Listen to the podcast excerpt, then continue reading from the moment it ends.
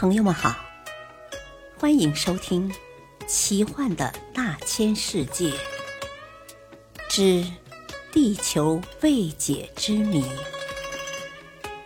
破解人类未知的谜团。播讲：汉月。地球上的海面会持续上升吗？闻名于世的水城威尼斯。在过去的一百多年里，下沉了二十三厘米。不仅如此，中国的上海、英国的伦敦、泰国的曼谷、美国的新奥尔良、瑞典的斯德哥尔摩等，都不同程度的处在缓慢持续的下沉之中。专家们认为，剃去城市建筑本身的沉重负荷、过多的抽集地下水等原因。这些城市的下沉都与海面上升有关。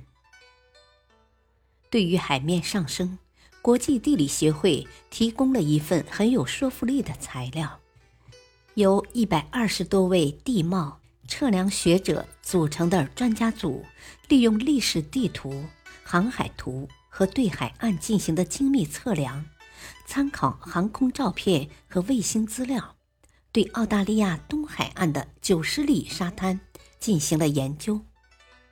结果显示，在一八七零年至一九七九年这一百年间，这里的海岸线后退了一百五十米，平均每年后退一点五米。在气候变化的同时，海洋表面的升降是正常的自然现象。然而，海平面发生如此大的变化。也有着人为的原因。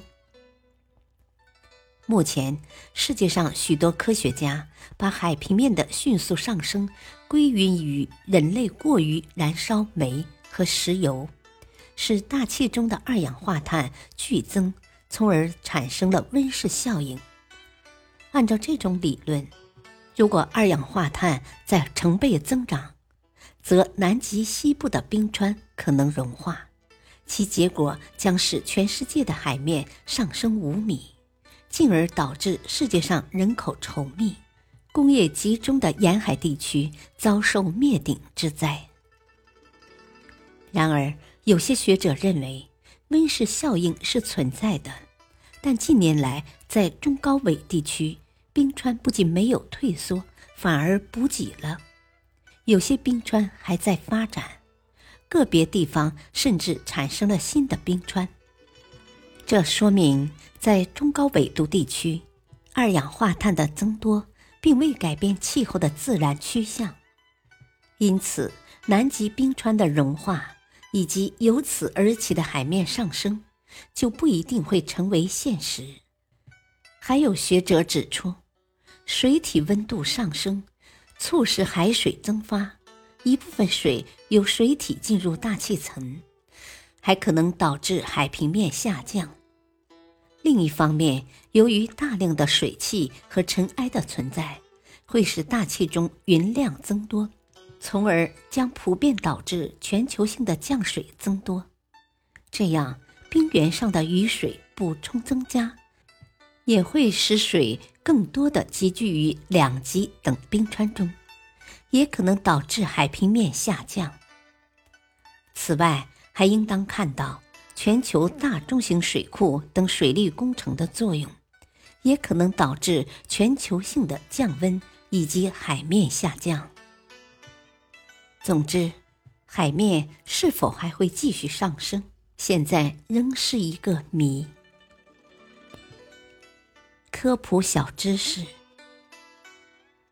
温室效应又称花房效应，是大气保温效应的俗称，可以造成病虫害增加、海平面上升、气候反常、海洋风景增多、土地干旱、沙漠化面积增大等危害。感谢收听，再会。